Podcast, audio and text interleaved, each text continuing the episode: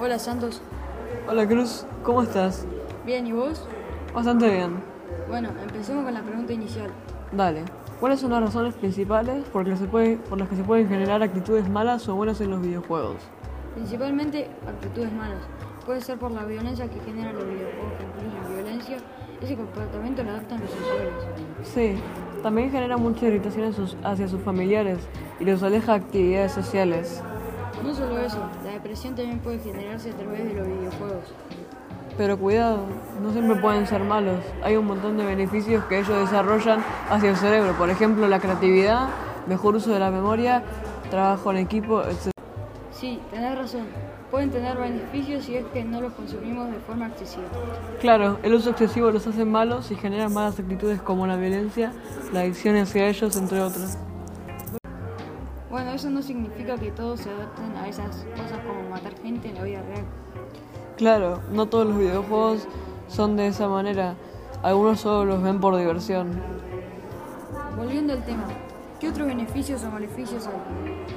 Algo para destacar en la parte mala es que, como mencioné anteriormente, una vez que jugás te despegas más de ellos. Creo que a todos nos pasa un montón. ¿Qué podemos destacar de en lo bueno? Podemos destacar que la mayoría de las personas que juegan a estos videojuegos siempre juegan esperando un, un resultado. Es decir, les ayuda mucho a concentrarse en las cosas. También los pueden distraer de las tareas cotidianas, ya que algunos se quedan jugando todo el día. Claro, por lo general, actividades o tareas que son importantes como estudiar, entre otros. Tienes razón, a mucha gente le pasa. Exacto. Pero bueno, creo que eso es todo lo que teníamos que hablar sobre el tema. Dale, Santos, chao. Chao. Volviendo al tema de lo bueno que tiene. Los videojuegos cuando los jugamos nos hacen conocer y hacer ma- muchos amigos alrededor del mundo. Ah, Bueno, sí, hablando de amigos, como mencioné anteriormente, los videojuegos implementan el trabajo en equipo. Claro, con la ayuda de los compañeros de equipo asignados a una partida, se pueden conseguir recompensas o llegar a la victoria más fácil. ¿Y qué tipo de recompensa puedes conseguir? Poder conseguir cosas que, te pu- que pueden ser útiles para mejorar como jugador. Claro, al no conseguir estas, pueden generar enojo, ira, entre otros. ¿Y cuáles juegos están de moda ahora?